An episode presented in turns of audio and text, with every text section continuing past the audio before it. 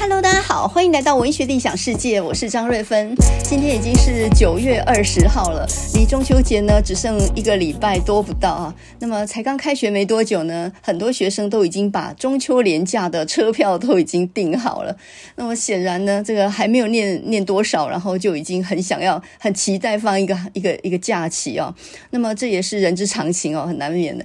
那我最近呢，在报纸上面副刊里面，我看到两篇非常好的文章，这个。这个可能下礼拜再来讲哦，今天可能没有空讲这。一篇呢是《海上浮游》，这个《海上浮游》呢，它是在中国时报的副刊上面的。那么作者叫做张玉玲，张就是文章的张啊。哇，这篇小说写的可真好，它分为上下。那我看了一下呢，网络上也有查得到的，你只要 Google，然后打那个《海上浮游》就可以查得到这个文章。哇，他写的真好啊！呃，我们一般都认为说上海封城就是疫情当中，上海因为封城的关系，所以死了很多人嘛。你关在里面被封起来，不能就医嘛，所以你可以想见呢，这个当然这中间就有很多人命是没有被顾及到的。但是呢，这个故事他用很具体的细节讲到一个乡下的孤女来到上海这个城市讨生活，然后在这样的一个封城的政策底下，最后呢，她没有办法就医啊，她因为吃了发发芽的土豆，就是那时候因为粮食也短缺，没有办法买东西，没有办法出门嘛，所以他们那栋那个弄堂呢被封起来之后，她就呢因为食物中毒，然后已经上吐下泻而没有办法就医，最后死了。那呃这样一个。不足为道的一个小人物的死，用这样的一个呃底层的一个人的死，然后彰显出来整个政策是很可怕的。我、这篇文章写的可真好啊！那另外一篇呢，可以跟他拼场的，就是《自由时报》副刊上面那一篇，叫做“弃捐”。这个“弃捐”不是器官捐赠的那个“弃”，而是那个放弃的“弃”。呃，就是就是放弃捐赠的意思啊，弃捐。那作者呢叫做刘珊瑚，哎，一看好像是个女生，其实不是，他是男生，而且他是男同志。那么这一篇弃捐就是被放弃的捐赠，他讲的是因为他去捐赠骨髓，然后要做血液筛筛检之类的，结果因为他是男同志嘛，勾选了呃这个有这个跟同性有性行为这样的选项之后呢，这个捐赠单位马上就打电话来说，因为我们这个筛选骨髓捐赠必须要非常严谨哦，这个因为就是要顾及到那个被捐赠者的的一个生命的一个权益，所以呢，很抱歉，那您的那个骨髓呢就没有办法使用哦，光验个血就被退货了。也就是说，他其实彰显的就是说一个同志，他理想做好事。他都没有资格诶，你要捐血、要捐骨髓这些，一般人都还不太愿意做的事情，他愿意配合，但是呢，整个社会给他打枪，意思就是说你没有资格。那后面也讲到他母亲病重很多事情哦，所以这个弃捐的弃就别有用意，他就不是一个器官捐赠的意思，他是被这整个社会放弃了，你连捐赠呃血液跟骨髓的资格都没有，这个意思啊。那么这两篇跟最近那个玲珑三文学奖里面有一篇啊，叫做就也是个变性变性者，就个女生，然后呢做了变性手术成为男生之后，呃不被这个他的母亲所接纳的一个痛苦的心情。那我觉得这几篇文章呢，下个礼拜可以一起来讲讲，我这真的精彩。那我最近上课的时候呢，跟学生提到，呃，我发现现在的学生是不看报纸的。那么副刊就更不要讲了啊，连中文系也不怎么看副刊。我在中文系问，跟在别的系的这个同事问情况是差不多的。现在的学生已经很久没有看报纸了，这一件事情不晓得有没有人觉得是个问题呢？那么你如果不觉得这是一个问题的话，那么有另外一项报道或许会让你感觉到，嗯，可能是一个问题啊。那就是呢，根据一项调查呢，台大最近啊这十年来的借书的人次。呈雪崩式的下滑到只剩下三成。那具体的数据呢，就是以去年来讲，一年呢大概有二十八万人次借书，现在呢已经降到八万，也就是呢十年前有二十八万人次。借书。这这些人次当然有些是会借别的书，他只是说人次啊。呃，十年前有二十八万人借书，那么去年只剩下八万人借书，也就是真的差不多只剩三成。可是呢，这是台大耶。那我们敢问一下，其他学校的借书人次怎么样吗？哇，那就不堪不堪闻问。那或者呢，每个学校在追求 KPI 的同时啊，各种绩效指标的同时。他选择去隐藏这些事实，学生开始不看报纸、不看杂志，然后呢，他们也不再借书了。这到底是一个怎么样的现象？呃，你可能会说，呃，他们可能都是线上阅读去了，都买电子书去了。那你就只好自己骗自己好了。有这种事，纸本书都不肯看的人，会看到电子书去啊？就好像说，你平常没有习惯看书，诶，你居然会用电子阅读器下载了很多书来看。我觉得这个也是不可能的事情哦。那么师大国文系的教授徐国能，他有一个推测，他是说呢，呃，假设一本书读起来要六个小时，但同样的六个小时上网可以获得更多的资讯，那学生呢比较倾向接受那种整理好的资讯，所以呢比较没有耐心长时间的阅读，这可能是对的哦，因为看一篇一万字的小说，刚刚我说的《海上浮游》。呃，它分两天嘛，我粗估大概有八九千字，一篇文章八九千字，我觉得这已经超过一般学生能够读下去的范围。因为短的文章读多了之后呢，基本上没有办法消化很长的东西，因为他的注意力集中的时间很短，所以呢，三五千字就像要了他的命一样。我曾经呢，在上课的时候就发一篇文章让同学读一读，然后上来发表一下的感想。这个作业哦，其实看起来很平常，可是现在已经不太做得到。我们想想看，一个报纸的副刊满版的话，大概就是最多三到四四千字左右吧，挤一点的话，五千字最多了。这样的文章对我们来讲算一般的，可是呢，以现在的学生来说，你叫他看完这一篇。啊，到最后的结果就是，我就说啊，请哪个同学上来讲一下，然后这个就说还没看完，那个就说他还没看，能看得完的寥寥可数，看得完而且还能够讲出点什么来的，哇，那就更更不要说了，那就更少了。所以呢，现在的教学的问题在哪里？就是学生普遍呢，他注意力的时间很短，他吸收也很慢。那他没有办法看长一点的文章的话，我觉得这就是一个很大的问题，因为他只能看简报了。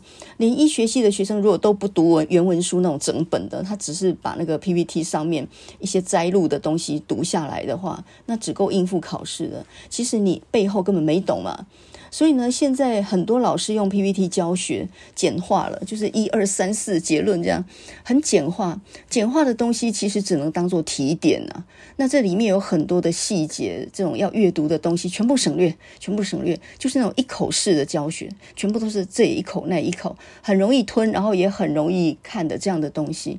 我觉得这个对于教学不是好事情诶，我们把很多事简化了以后，背后的含义，他们不可能自己去追求真理，不可能能自己去探寻一下这个老师讲的是对的还是不对的，不可能的啦。所以他也不会去质疑老师哦。你不要以为说学生会去推翻你的看法或跟你争辩哦，跟你辩论，不会。现在的学生呢，不太跟老师争辩。所以这也是一个很大的问题哦。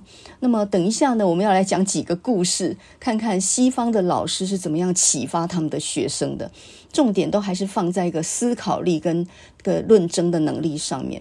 人要追求真理，但不能完全听老师的，你必须要去推翻老师的讲法，去质疑老师的说法。每一件事都要经过反复的验证，才能够真正的吸收为自己的知识。那这种观念，西方是很。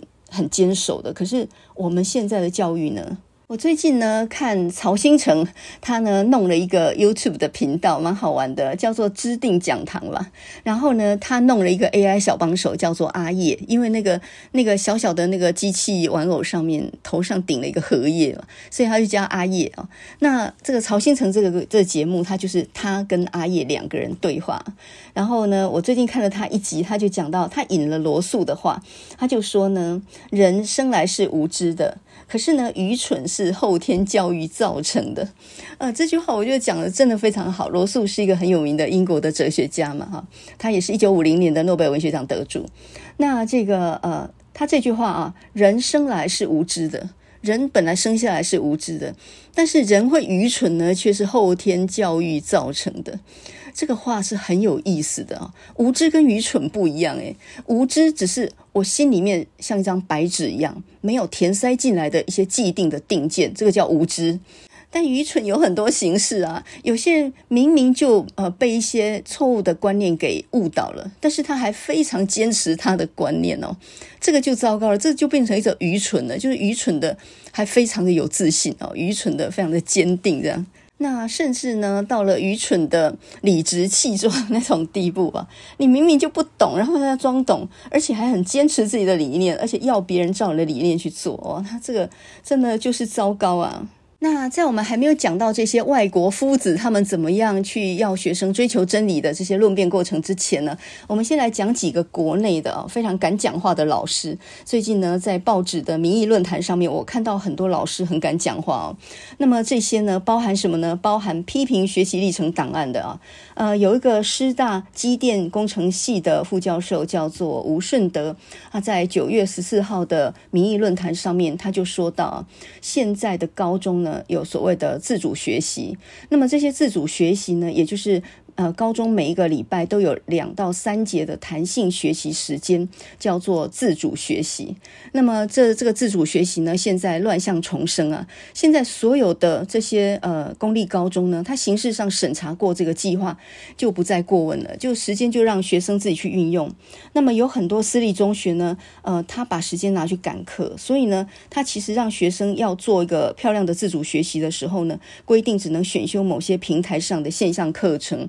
然后呢，这个有人就形容说，私立学校呢有学习但没有自主，哈学生已经没有自主的能力。那公立学校呢是有自主而没有学习，时间在那摆好，也没有达到学习的效果哈。那简单来讲，就是老师跟学生其实都不知道怎么样做自主学习啦。这种呃，这个教育部发明出来的一种评量的方式，很多人都不知道要怎么进行，所以呢，就有很多的名嘴或者是补习班，他们就提供了很多模板化、格式化的那种东西。然后呢，你现在看到的学习历程档案，其实很多都是模组化套进去的东西啊，用 AI 的这个神功妙法，就可以透过几个指令，然后就可以完成学习历程档案。照吴顺德老师的看法，这些全部都是做的是表面功夫嘛？呃，学习历程档案如果靠 AI 的话，那么你就可以知道呢，这一套教育政策、考招制度，这根本就是在打假球嘛。那种最顶尖的学校跟科系，他根本不看这个，他完全还是看学测的分数、笔试的分数。那么比较中下的学校，他捞都捞不满了，他只想每一个人都捞进来，他那个学习历程档案，他根本就是神假的嘛。到最后呢，正取被取全部一起捞进来，甚至呢分数低的还要把它捞到前面一点，因为他们来的几率比较高，这样子就学率就会比较高。这个不但是打假球，而且根本就是在玩弄一些一些手法啊。那包括那个很要命的双语政策啊，因为这个副总统赖清德他发表国政愿景的时候呢，他就强调要继续推动双语政策，他呃不顾很多人的反对，他还是照样要推。那么现在呢，这个双语大学除了成大啊，呃这几个顶大，这阳明交大这个几个顶大之外呢，还增加了政大、清大和台科大，总共有七个学校。那么现在双语政策就是用英文为媒介来上其他科目的这一种课，叫做 EMI 课程，就是全英上课的课程。现在在大学里面发生什么样的乱象呢？就是呃，老师也不想开，学生也不想上。那大家都知道呢，因为老师的授课时数是必须要满足学校的要求的。那么当老师开这个课，选修的人数太少的时候，就会倒班嘛。那呃，倒班的时候，老师的授课时数会不足，所以呢。呃，学生不捧场的情况底下，老师也不爱开这个课，因为常常就会学分会落空，啊，这就代表说这个市场机制已经被淘汰了，没有太多学生想修这个课。达不成一定的人数，然后呢，要么就是上了课上得很勉强，那学生就把老师的授课评鉴的分数就给打低了，所以老师也不喜欢被打得那么低的分数啊。所以是呃，虽然双语课程这种 EMI 课程呢是受到很大的补助，它是比较多的钱的，但是很多老师也不愿意开。那么只有针对一些外籍生啊，就是说因为外籍来的学生的一些课程，可能稍微比较开得成。所以现在连大学的这个呃 EMI 课程也面临到很大的困境，也就是它其实是被市场给淘汰的，就市场也不买单，因为现在学生选这个才是一个一个铁道理嘛，学生不愿意选的课，你教的再好就没有用，他成不了班嘛。啊、呃，从大学到中小学，用这个英语来推动其他课程，这种理想，其实从政策上就是错。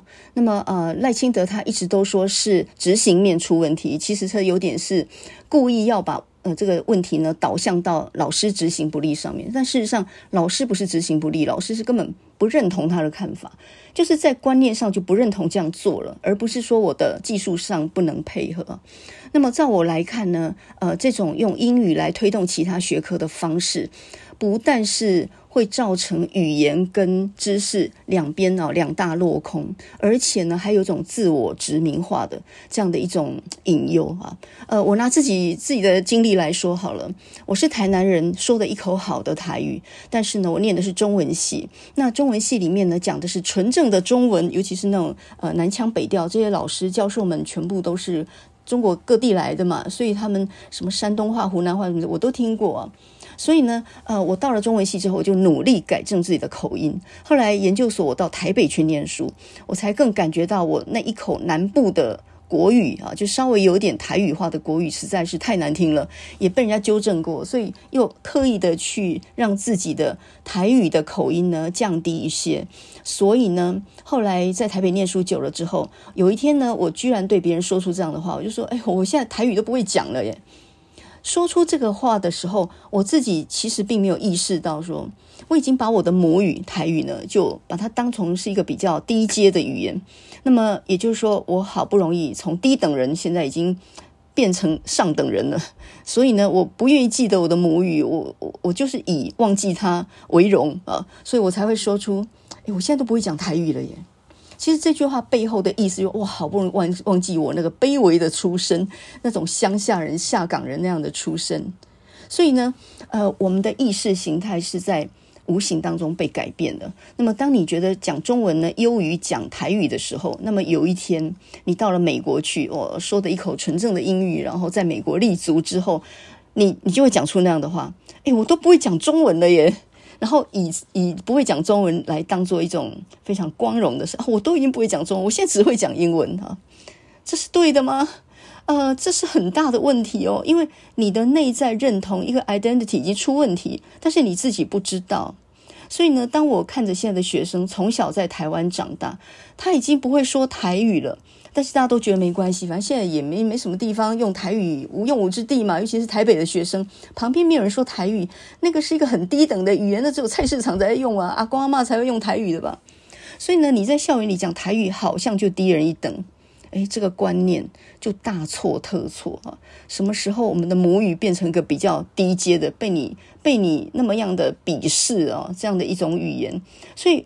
呃，在无形当中，我们都被这个教育给愚蠢化、给驯化了。但是你自己不自知哦，你自己不知道哦。台语其实很优美，它里面有很深的智慧。但是如果你不熟这个语言的话，你就认为那是一个很愚蠢的语言，好像只能拿来骂人一样。其实不是的，台语是可以念诗念文的。那我们因为扬弃了它，所以就没有办法去理解它背后比较深的地方。我最近还学到一句台语，蛮美的。呃，因为我妈妈的台语当然讲的比她中文好很多嘛。那个日治时代受日语教育的人啊，然后有一次我在我妈面前就埋怨我小孩，我真的很幼稚啊，愚蠢呐，哈，我真的是教育失败了，教出这种孩子啊。然后呢，我老妈九十岁的老妈，她只跟我讲了一句她，说啊，亚个做囡仔想的呀，囡仔想。哎，我还不知道这个说法。什么叫“囡仔想”呢？“囡仔想”其实就是他的想，不是说幼稚哦。“囡仔想”的意思就是说他的想法还很孩子气啊。所以，亚个做“囡仔想”哎，“囡仔想”就是他的想法还很孩子气，因为他还没有历练。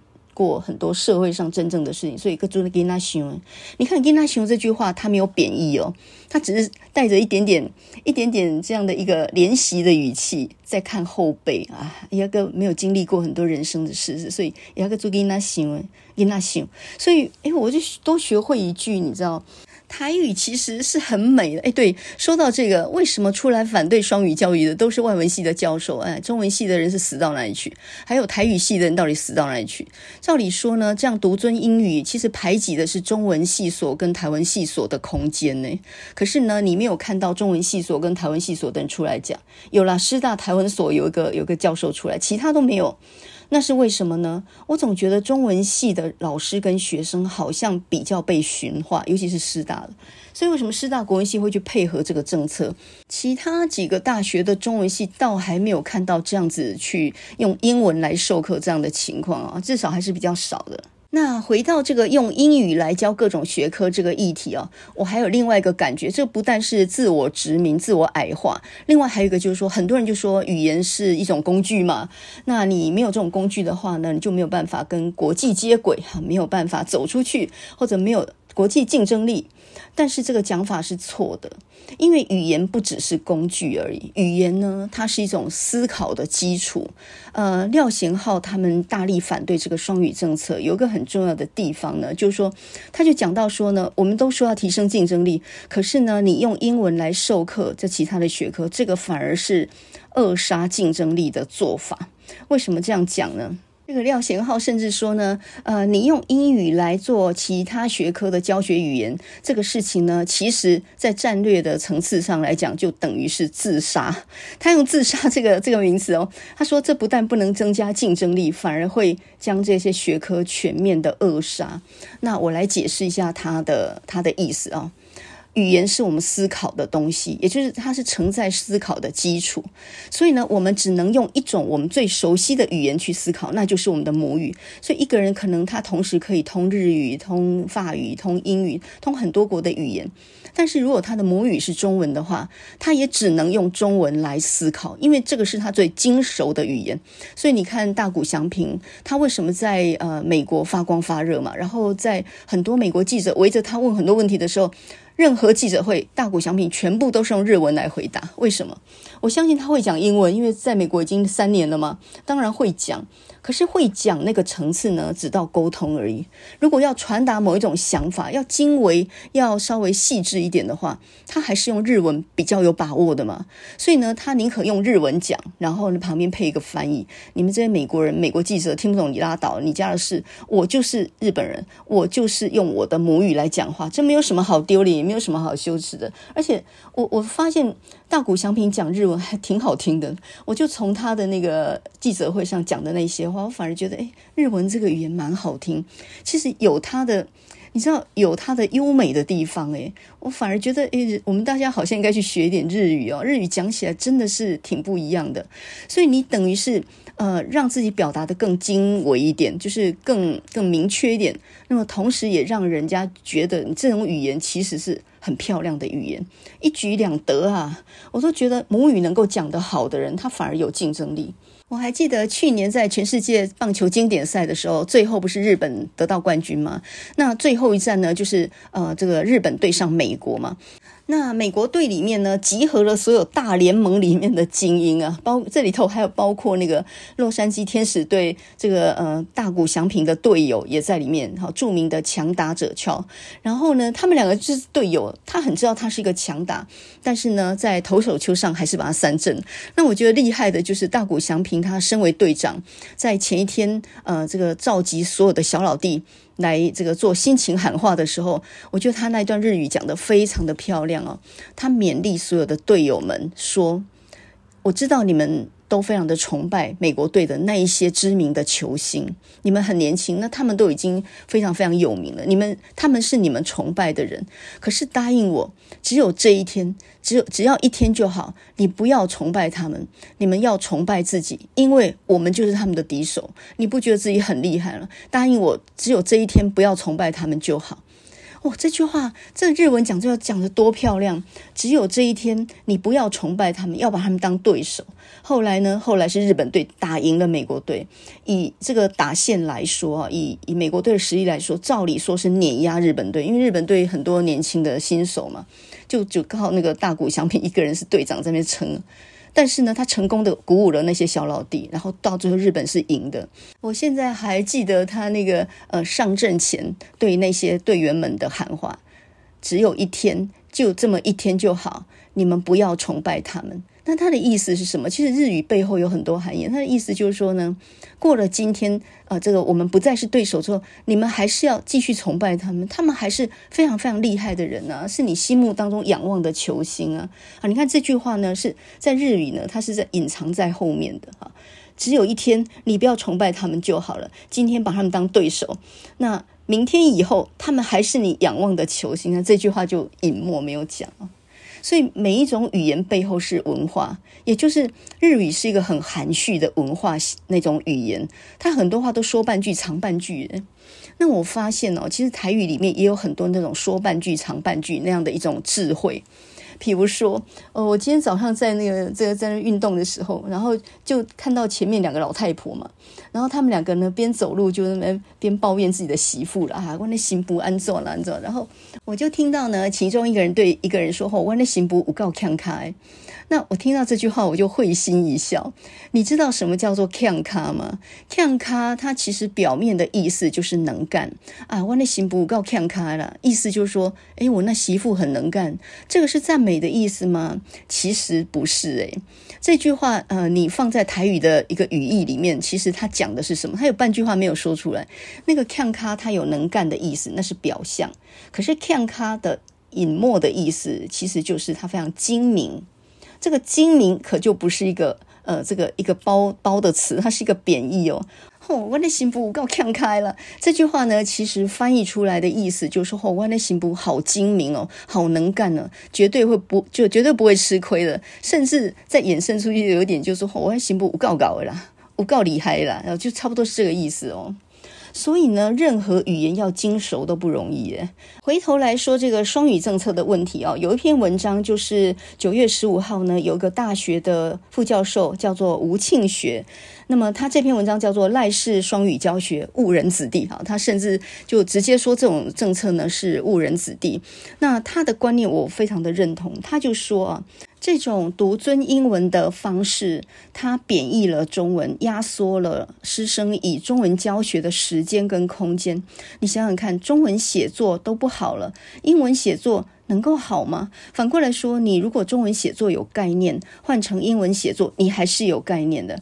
这个核心理念就叫做读写能力具有可移转性。哦，这个真的是一个语言中心主任才能讲得出来的话，没有错。一个人中文的。表达能力，中文的写作能力如果不好的话，他英文的写作能力也不会好。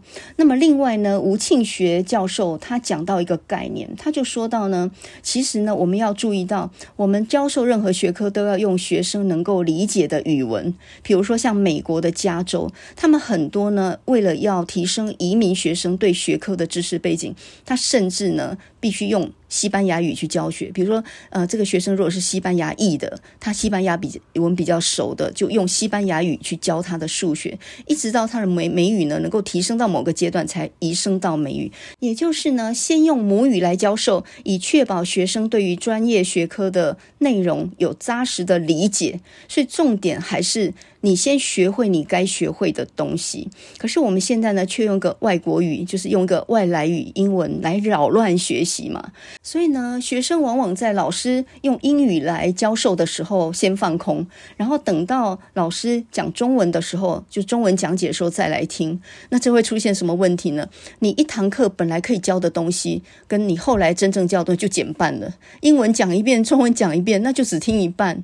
那我们现在的各种学科的学习都都已经浅层化了。你看，现在一零八课纲之后，高中的英文都少掉一节了。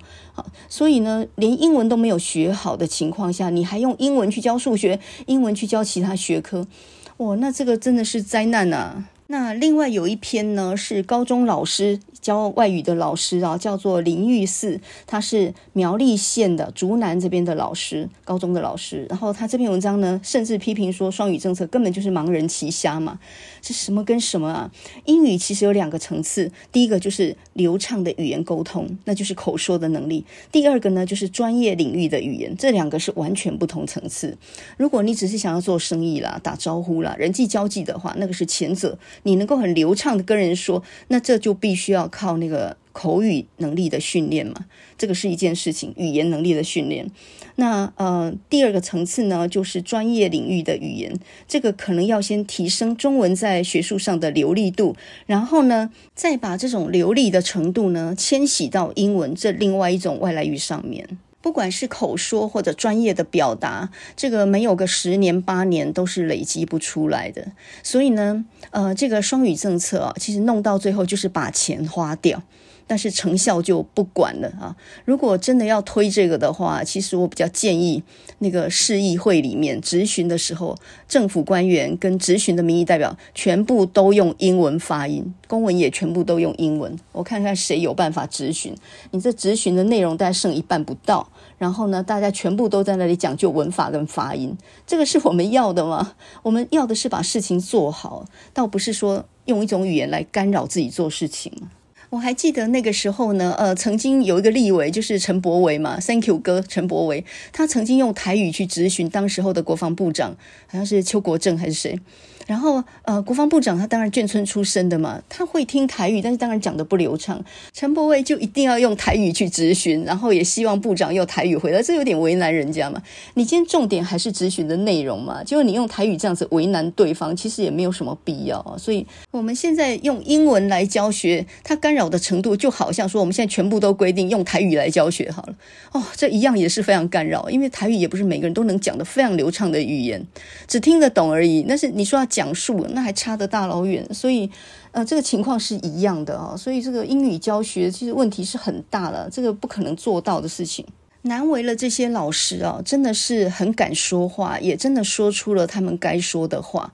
那我想这些建言呢，教育部是听到了，但是他也是拉不下脸来改了。陶一根 say 了呀，不要抖啊！他这些政策定下去，你计划都已经编出来，经费都已经发包了，你说叫他怎么收手？所以他就改了个名称嘛。本来二零三零双语国家政策，他现在就把“国家”两个字删掉，那么这个词就就不通了。二零三零双语政策，他本来二零三零双语国家，意思就是说二零三零我们要成为双语国家，但是把“国家”去掉以后，就变二零。三零双语政策，什么叫二零三零双语政策？你双语政策现在就在执行了，那你二零三零双语政策的意思是什么？就不通了，这个标题都不通了。所以不是删掉两个字就比较通诶，那一样也是不通的耶。那说到思考力呢，呃，我就想起来，在很久以前，我在读者文摘上面看过一篇文章，哇，真的是念念难忘啊。呃，你能够想象得到外国的老师是怎么样挑战小孩子们的思考力吗？呃，即使连小学生都应该有自己思考的、怀疑的能力。也就是说呢，一个小孩子，甚至他要养成就是质质疑老师这种习惯。你面对任何知识，你心里都要先生出一个怀疑，就是你是说真的吗？然后要有查证的能力。那么在古早以前还没有 Google 的时代，你要查证任何事情也有它的方法嘛？你可能可以去查书啊，什么百科全书什么的。所以呢，不同的时代只是用不同的工具去查证而已。但是你基本上要有一个查证这样的观念。你不能够完全相信老师说的，这个就是尽信书不如无书。如果人家说什么你就马上接受，那就是愚蠢。我记得我大学的时候呢，大一就遇到个哲学的老师叫王怀，哇，他也是个怪老子啊。然后我们那时候大一还很蠢嘛，我们高中才刚毕业，然后傻头傻脑，一辈子都是按照别人的指示在做事情的，从来没有思考力。然后呢，我们那个老师大一就问了我们一句话。就把全班都问傻了，没有人回答得出来。他问我们全班说：“你觉得人有无知的权利吗？”我一辈子没有听过这种问题，我没有听过任何一个老师问过我们这个问题啊。你觉得人有无知的权利吗？从那一刻我就开始想，有吗？人有无知的权利吗？如果人有无知的权利，我干嘛念书？那我可以不念书吗？我可以不要念高中，不要念大学吗？好像没有诶。所以人好像没有无知的权利耶。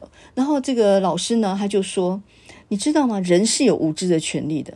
你知道人有无知的自由。诶，最可怕的事情不是无知，诶，最可怕的事情是自以为有知。你用错误的观念去影响别人，这个才是最可怕的。无知不是最可怕的。诶，你要知道，没有学问的人反而老实。诶，他知道自己无知啊，所以他反而是很老实的。可是那一种有一知半解，而且还……想要去用错误的观念影响别人的人，那个才叫可怕耶。刚刚我们讲的双语教学就是一个很典型的例子嘛。说到没有学问的人反而老实啊，学历低的人反而老实这件事情，那我们来举一个例子好了。这个是一个在菜市场里面我所体会到的人生的哲学啊。你不要以为没念书的人、学历比你低的人，他心中是没有想法，或者说他没有道德观念的，甚至呢，呃，人不能欺骗别的人，不能占人家便宜，这种很简单的观念，念书的人不一定有诶。他他这个拿补助啊，这个凹人家钱都已经拿得非常习惯，理直气壮。哎，我拿的还比较少，哎，别人拿的还比较多。可是那种他学历比较低，他没有念书的人，他反而老实，他很清楚知道不能欺骗，或者说不能够多拿人家钱这件事情。所以呢，呃，举个例子，就是有一次我在菜市场里面，然后呢，呃。要找钱嘛？比如说，呃，这是三十五块，然后呢，我就拿了四十块给这个小贩，然后跟他讲啊，不用找了，不用找了，意思就是说啊，没没找啊，不要浪费时间了哈。那这个小贩居然呢，跑了两个街口来找我，然后呢，跟我讲说，哎，小姐，小姐，你狗扣阿北找你，因为。我拿四十块给他的时候，他一时找不出五块来找我，然后他就到旁边的摊贩那边去跟他换零钱。那我都已经走到前面两个街口在买别的东西，他还追上来跟我讲：“哎，小姐，小姐，那个我扣还没退。”我就说：“哎呦，阿妮那他你眼睛那个我扣还你眼睛糟。”你知道他说了一句话让我哑口无言吗？他说：“别塞啦，别塞啦，人无小欠啦，师傅拢讲人无小欠。”这个师傅可能是那个庙里面的什么是谁谁讲的吧？他说：“狼不修 cam，也就是说，你想要多给我五块，我却不想多拿你五块。我就狼不修 cam，我我也不愿意多拿你的钱。人不可以这样，人要诚实。哇，他他那句话一说，反而我我突然就觉得，其实我们这一种所谓自称文明或者是有念书的人啊，你的你的基本理念还没有他清楚诶，你想要让他呃占你半点便宜，他还不想诶，他觉得狼不修 cam，人不能这样占人家便宜啊。”后来呢，哎呦，我就学会了。那么当下一次呢，又是三十五块，然后摊贩就说：“啊，我扣贝拿三十的货。”我就说：“别 塞别塞，让我 小强，我不能欠你这个这个钱哦。”哎，所以所以你知道，有些智慧要要从别人身上去学。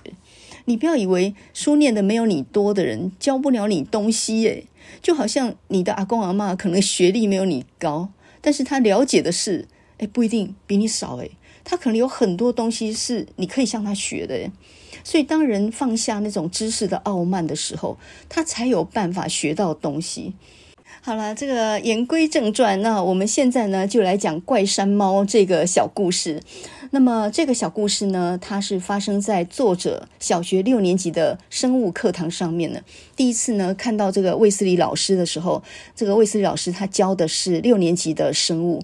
然后呢，他第一次上课呢，就神秘兮兮的从他的皮包里面拿出来一个头骨，然后呢告诉全班说，这种生物呢叫做怪山猫，呃，它是在冰河时代绝种的一个生物啊。那这种生物它的毛是很短的，它的。那个耳朵呢是尖尖的，它的长相有点像猫，可是它的体型呢像是小型的豹，所以呢我们就叫它怪山猫。它身上有一些斑点，然后呢，呃，它是夜行性的动物啊，呃，这个夜间捕食的。可是呢，灭绝之后它没有留下任何的证据，所以现在任何的教科书上面、任何的生物这个图鉴上面都没有它的行踪，也就是这是一种曾经存在，但是现在都找不到任何资料的动物。这个就叫做怪山猫。那么所有的小朋友都很认真的抄笔记啊。他说什么红色啦、短毛啦、耳朵是竖起来的啦、体型怎么样？大家的笔记都写得非常的详细。然后呢，第一次考试的时候，期中考的时候呢，大家就按照这个题目，就是怪山猫是长什么样的，它是什么样的动物。然后大家就全部都按照老师上课的时候讲的，因为他讲的跟真的一样嘛，连头骨都拿出来。然后这个大家。全部都照老师的写，然后呢，拿回来考卷的时候大吃一惊，得到一个零分，红色的一个大零分，全部打叉。然后大家就吓一跳啊！老师，我们是全部按照你讲的写的耶，怎么会错呢？然后老师就说：光这一点你们就应该得零分，难道你们没有半个人心里面开始起疑问吗？我不是说这个动物没有留下任何的证据吗？那我怎么会有它的头骨嘞？还有，我怎么会有他的资料呢？我讲的东西基本上就跟事实是相违背的嘛。我如果查不到，那么为什么我知道这些资讯？所以其实你们应该要下一点查证的功夫了。卫斯理老师呢，给了我们一个当头棒喝哦，然后呢，全班全部都傻眼了。他给我们了一个很大的教训，就是老师跟教科书也可能是不能够相信的。我们不要让我们的脑袋睡着了。那只要我们认为教科书或者老师讲的有错，就应该指出来，而且就应该为自己的求知呢去去辩论，也就是要把老师驳倒为止啊。那么上他的课呢，每一次都是一个很大的一个挑战，就是老师常常挑战我们，然后也希望我们能够去驳倒他所说的东西。有一次呢，他就硬说他那一辆福特汽车呢是一个活的有机体，叫我们去反驳这件事情。我们想了很久的法子，大家找了很多证据，才硬把它驳出来一个他肯接受的一个一个论点哦。就因为这种训练呢，呃，我们几乎把所有的怀疑精神呢带入所有的学科，而且对自己的怀疑呢毫不放松。那这件事情呢，就让很多老师非常的不安，因为很多老师就是不习惯接受学生的质询的。然后有一次上历史课的时候，那么呃，学生们还是这样去质询历史老师说的东西。那显然这个历史老师不是非常高兴。这个时候我们私底下就说怪山猫又来了。所以怪山猫呢就变成了是一个一个词语，就是说你遇到那种不肯接受质询的或者不能够接受检验的的人或真理的时候，我们就说怪山猫又来了这样。卫斯雷老师他所坚守的价值给我们的训练，并不是每个老师都同意的。有一个小学老师呢，他听说他这样训练我们的时候，就说：“哎，他不应该这样耍学生。”可是呢，我们就很正经的跟他说：“哎，你错了。”那这是第一篇啊，就是怪山猫，呃，就是一个小学六年级的生物老师怎么样用一个假的头骨，然后去耍学生，让他们学会了一辈子都要去追求真理，一定要去质询你，质疑你所看到、你所知道的事情啊，什么事情都要经过自己的呃这个查证以后才能够相信。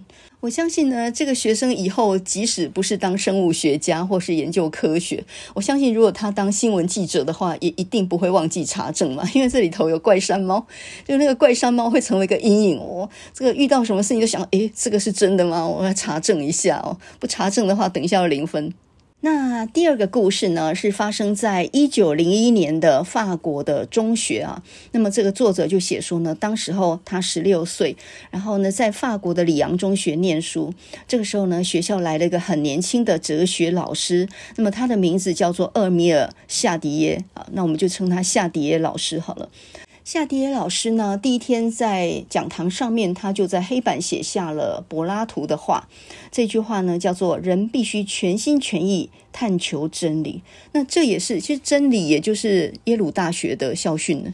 我们的校训都是什么“诚朴精勤”啊，什么各种各样的什么“亲亲爱精诚”啊，什么那些。那耶鲁大学的校训其实就是拉丁文的真理。唯一的校训就是追求真理，这个是一所大学很崇高的一个一个理念嘛，哈。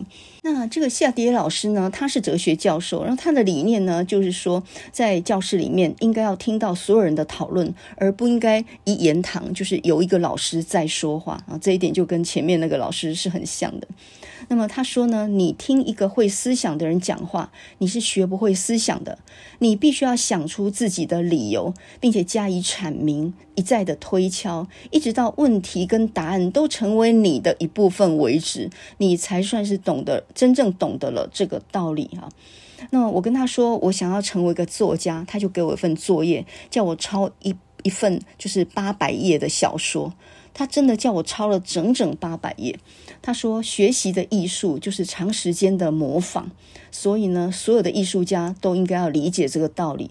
你没有下这种苦功夫的时候，是是没有办法到创造这个阶段的。”他所出的考题都非常的呃有挑战性，比如说他期末考的哲学的考题是这样子的：有一个年轻的妓女想要从塞纳河跳下去的时候，她想要自杀的时候，被路过的哲学家拉住，是你二人对话。这个就成为他的一个申论题哦，我觉得这个是真的要很大的想象力。其实这个就是知性题跟情意题的结合，诶，就是你又要有料，你你讲的东西里面又要有一些一些内容，然后你又要去试想那个情境啊。一个想自杀的妓女要跳下这个桥梁的时候，被一个哲学家拉住，是你二人对话。哦，这个太有挑战性了。那么他呢也说，我们不能让世界上有权力的人来干扰我们的内在自由。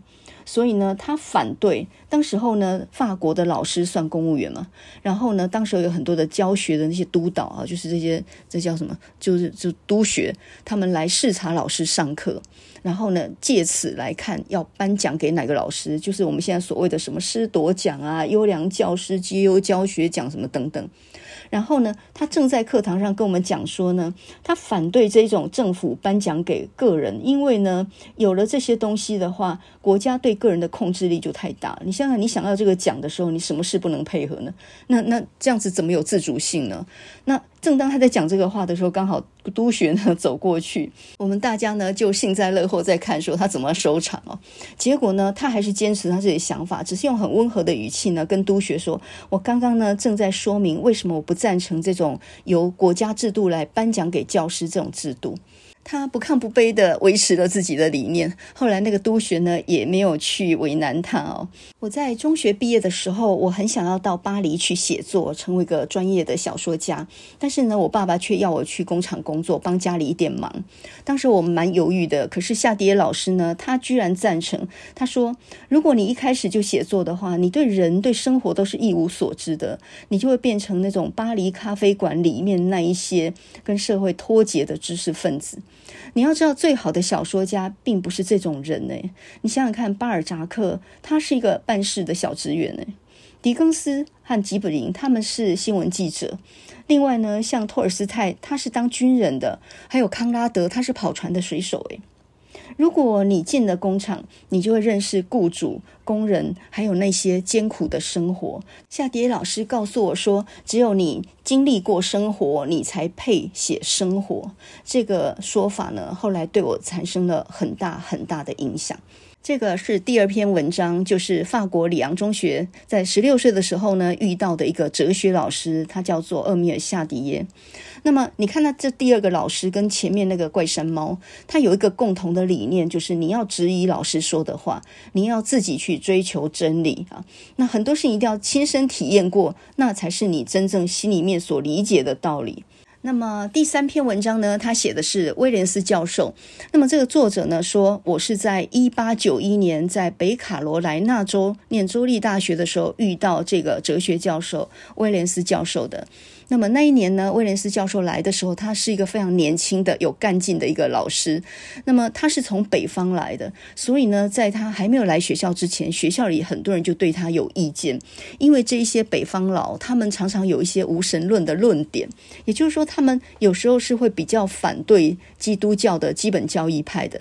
所以他还没来呢，学校里对他闲言闲语就很多。他是来教哲学的，但是学校里很多人就很怀疑他会不会把学生呢引导到那。那种无神论啊，对吧？讲那些进化论的，所以对他有点敌视。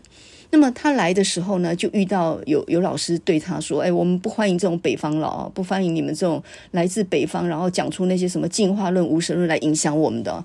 直接就说呢，我们不欢迎那种北方的怀疑论者，我们要你来教的是基督教的哲学。”那这个威廉斯教授呢，就呃气定神闲的就说：“OK 啊，如果你肯把你教的数学叫做基督教数学的话，那我就把我的课叫做基督教哲学。”就一句话呢，大家都笑了。后来后来大家就误会兵士，那没有错啊，哪一种学科能够叫做基督教哲学的？哲学本身就是哲学，就好像数学本身就是数学一样哦，你。犯不着把它冠上一个名义啊，叫做什么基督教书？哪有这种东西？没有一个学科背后是还有一个意识形态的嘛？所以你不用怀疑我的哲学会沾染到无神论的色彩哦。那同样的，你的数学当然也跟基督教无关呐，数学就是数学嘛。第一天上课呢，威廉斯教授就给了我们一一个很难回答的问题。他问全班一句话，他说：“呃，你们知道牛车最重要的部分是哪里吗？”就全部人都傻眼，三几个人没有一个人回答得出来，他就开始点名啊。那有一个人说：“是牛吗？牛车最重要的部分是牛吗？”他说：“不是。”另外一个回答说：“那那是车子吗？”不是。呃，是轮子吗？不是。那么，正当大家狐疑的时候呢，威廉斯教授就说：“牛车最重要的部分就是牛车这个观念，也就是牛车这个蓝图，也就是呃，任何人有了这个观念，那么任何外行的人都有办法造出各式各样的牛车出来。所以呢，重点不是有形的物质，重点有时候可能是无形的概念。牛车就是一个概念，那那个概念就是无形的，那个才是最珍贵的部分哦。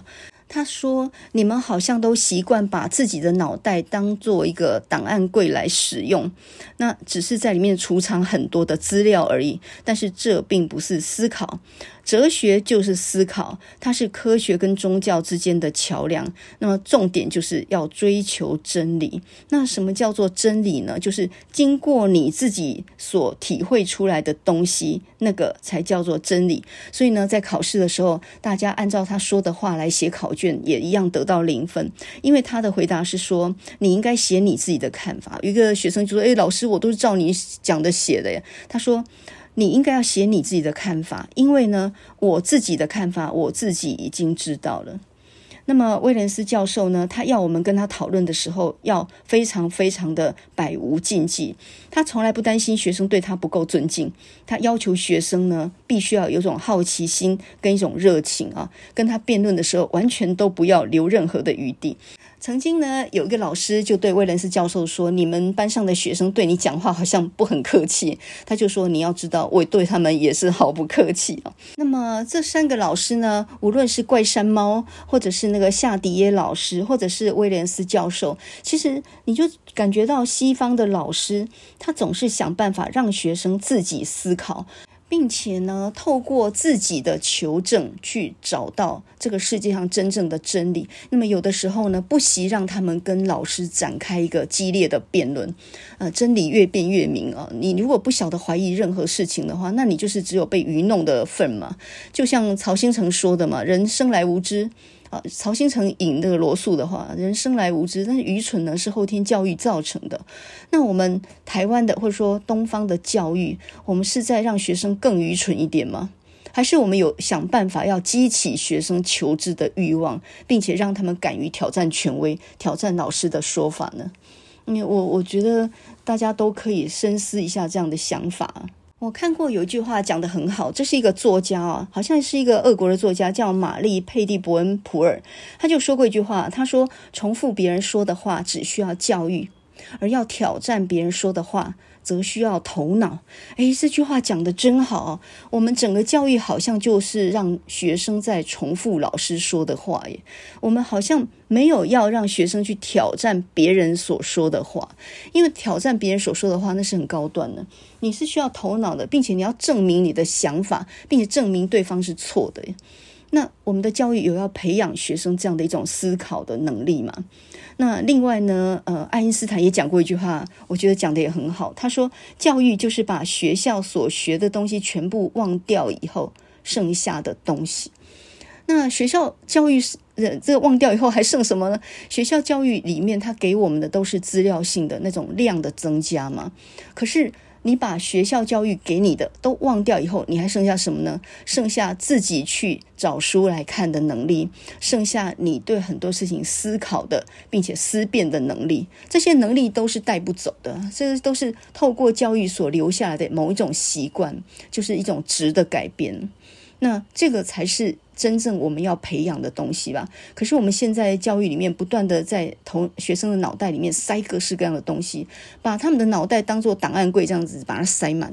其实把脑袋塞满并不是教育，其实应该是要让学生学会自己去想事情，并且去证实自己所想的是对的。那这个挑战性就很高了啦！你想想看，那个怪山猫那个老师，如果放在现在的小学的话，你知道他的下场会怎么样吗？他一定会在群组里面被很多的家长骂翻了。有这种老师啊，这样耍学生的，你就故意讲错的，然后让学生抄完了以后给他零分，那你这样造成学生心理的伤害，这种老师要踢出去啊，这个不适任啊，哦，就被骂到臭头了。在现在的教育体制里面，层层都要评鉴嘛。那老师们都在那边讨好学生啊，想尽办法就能讨好学生。你认为这种教育能有什么成功？老师不敢去挑战学生，他也不敢去让学生来挑战自己。现在已经不可能这样子了。那我们看到这三篇文章的时候，心里其实蛮感慨的。这整个教育制度如果没有给老师多一点空间去发挥，多相信老师的专业跟自主能力一点的话，老师就变工读生。也就是说，你交交代什么，你交办什么，我就照办就是了。哪里有经费，我就照做就是。连老师自己都没有思辨能力了啊。那他怎么教得出有思辨能力的学生呢？所以呢，如果我是师大国文系的学生，我面对系上呢开这种用英文来教中文系课程的课的时候，我就会质疑老师：你认同 EMI 教学吗？你认为这个双语政策在理念上有什么地方不对？然后就拿这个东西去咨询老师，看看老师怎么讲。我看老师大概哑口无言，说不出一个道理。我也觉得不对，但是我我必须照做，因为上头有这样的政策，我必须配合。这样的老师怎么得到学生的认可或者是尊敬啊？这个差的大老远，好不好？你你根本就是一个办事员，呃，说白了，你就是一个工读生。所以呢，有时候我觉得，不管你是中小学老师或大学老师，当你太遵从体制的时候，你自然就失去了你自己的尊严了。那另外呢，在这样的一个体制底下，很多老师就很悲观，说我们没有办法赢过体制啊。可是其实我觉得人在其位，还是有很多事可以做的。首先你在位置上面呢，在那个位置上面是可以影响人的。你教小学就可以影响小学生，教中学就影响中学生。那么这些学生他们的人格都还没有定型，所以只要你讲的有道理的话，他们是很容易听进去，而且影响他们的一生的。刚刚我们讲到那三个老师，应该是可以给我们一点点一点启示的，就是你的一句话很可能会对他造成很大的影响，所以我觉得每个老师可能都要重视一下，你自己现在讲的话有哪一句会在多年之后学生还会记得的，而这句话对他们的往后的人生会造成怎样的影响？一个老师呢，要有能力看出体制有什么问题。那你的内心虽然不服从，但是还是想办法去突破框架，带给学生一点不一样的思考。我觉得这样的呃老师会赢得学生的尊重，而不是你无条件去配合学校或者是教育部的要求。好，今天呢讲了好几个山道夫子的经世教学哦，这个经世夫子啊。呃，都很有创意，有自己的想法，也很坚持自己的理念哦。不管是不是学哲学的，这三个里头呢，一个是教生物的，拿出那个猫的头骨来假装那个怪山猫的头骨；那另外两个是教哲学的。我觉得我们现在的体制呢，非常的轻人文，因为都重理工了嘛，全部都歪斜到 AI 那边去了。那我觉得人文其实应该要加强，因为人文、哲学、艺术、美学这个东西呢，看起来虚无缥缈，可是我觉得这正是牛车那个概念。也就是说，理工也很值得尊敬，因为要造出牛车来，要造出山洞桥梁，这的确是要非常精密的算计啊。你有时候也很佩服这些工程师们哦。可是呢，真正重要的是牛车这个概念，你要先有这个概念。所以我们念中文系的时候，那个时候我们的人文学院文学院的院长呢是黄永武教授，他现在在美国，然后退休了。那他就讲过一句话嘛，他说。这句话当然有点是人文的人自己在那往脸上贴金。他就说呢，科学、理工这个东西呢，就好像一辆车子一样，它可以载我们去我们想要的地方。但是车上面呢，那个指路的人，就是指着前方方向的那个人，是学人文的人。我们除了要有一个车子载我们去想要去的地方，我们还要知道我们该去到什么地方。所以呢，人文是指路的人。指出方向的人，然后理工呢是让我们能够达到那个目的的人。哦，那么这讲起来的话，人文的人好像就是很很尊贵，就很有价值这样。呃，我大一的时候听到他那样讲，哇，觉得莫名其妙，对自己学的东西有了一种信心。不过现在呢，历练多年之后，我有一种比较不卑不亢的想法。我觉得正是理工的人多啊，就是因为现在学理工的人很多嘛，所以呢，内心特别空虚。你不觉得那种台积电或者是那种南科的各式各样的 AI 的工程师们赚的钱也很多，然后很多时候心里是觉得空虚的，钱买没有办法去填充我们内心的那种感觉啊。所以越是理工当道的世界，我觉得人文越有价值，因为它是一种比较抽象的东西，它比较呃游离在物质生活的上面哈，我们还是一样吃喝穿呢，我们还是一样在物质社会里生存啊。但是有一个部分我们是比较跳脱的。那么这种生活的理念跟我们内在所想的事情，我觉得可以给现在的理工社会一点帮助。应该这样说吧，这样比较不亢不卑一点啊。我们各有专长，但是我所懂的东西呢，或许对你是有帮助的。啊、我在休假了一整年之后再回来教书，其实我心里面真的，我觉得心态改变了很多。以前总觉得学理工的人不懂我们人文的人，太压抑我们。我现在不这么觉得，学理人文的人没什么多大了不起。但是呢，我慢慢比较可以体会学理工的人他们的辛苦，他们的辛苦跟我们学人文的人不一样。那呃。我也比较能体会到学生们他们的无奈，他们其实也蛮认真、蛮认份的啊，不像你想的那么那么样找你麻烦。那总之就是有点耐心，然后去呃去理解他们的想法，并且带给他们一点帮助。我觉得不要求太好吧，不要求完美吧，有进步就好哈。所以呢，有句话不是这样说吗？就是先求有，再求好。我先学会某个习惯，你先不要要求我那么多了，一个字都不能写错，这也太难了。而且呢，话再说回来，写错个字又怎么样？也没什么天大了不起。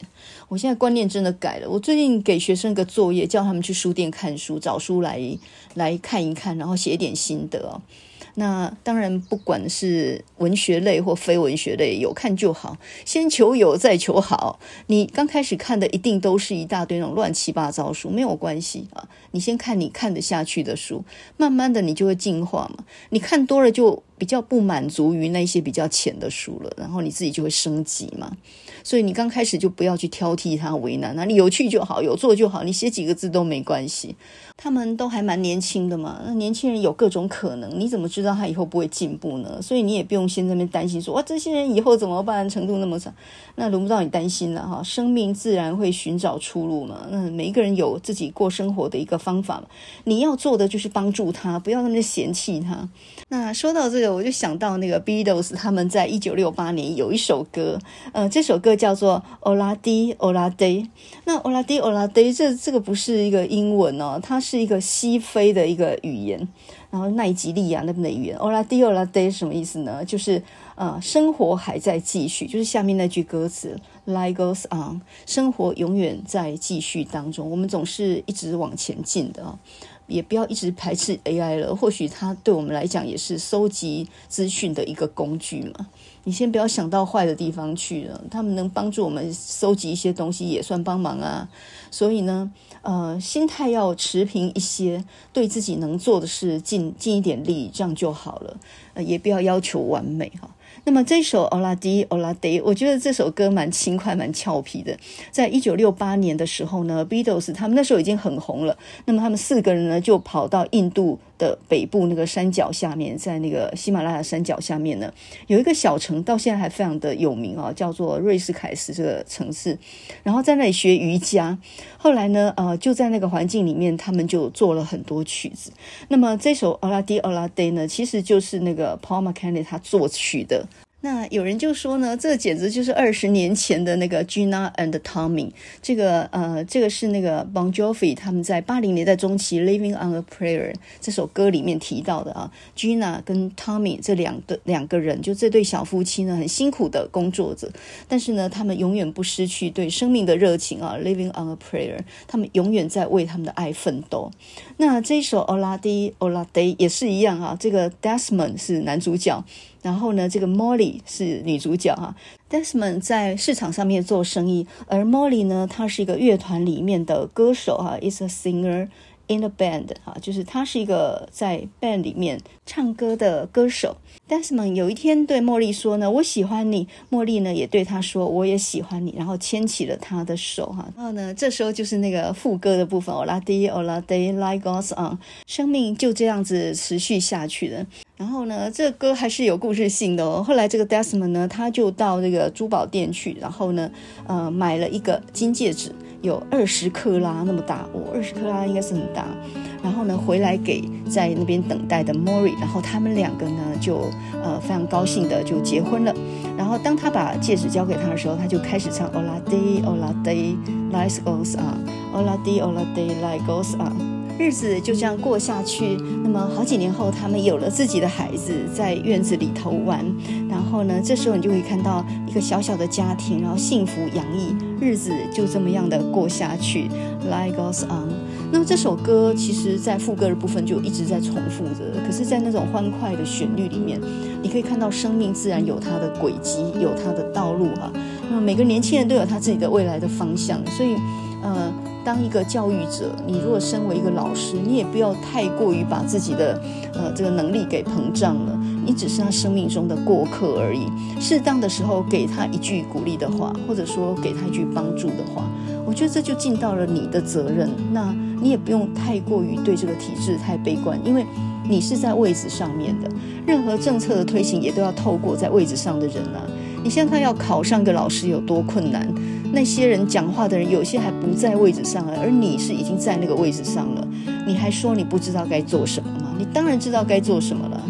所以呢，教师节尽管不放假没关系啊，你还是开开心心的啊，日子还是要照样过下去。Life goes on, all day, all day。你一定要保持那样的一种信念啊，这个也就是所谓的 living on a prayer。你一定要有信念，生活一定要有信念啊，自己鼓励自己啊，不能等到别人来颁一个奖来鼓励你吧。